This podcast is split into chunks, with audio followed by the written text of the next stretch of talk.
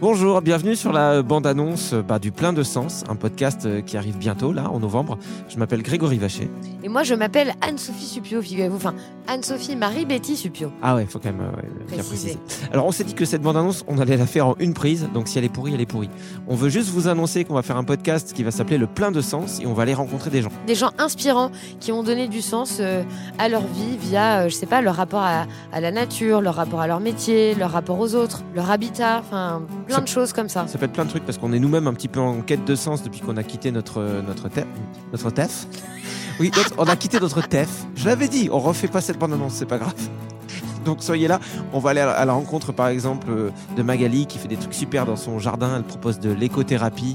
Euh, qui sait qu'on va avoir encore euh, On va voir euh, Benjamin et Pauline qui vivent dans une Earthship.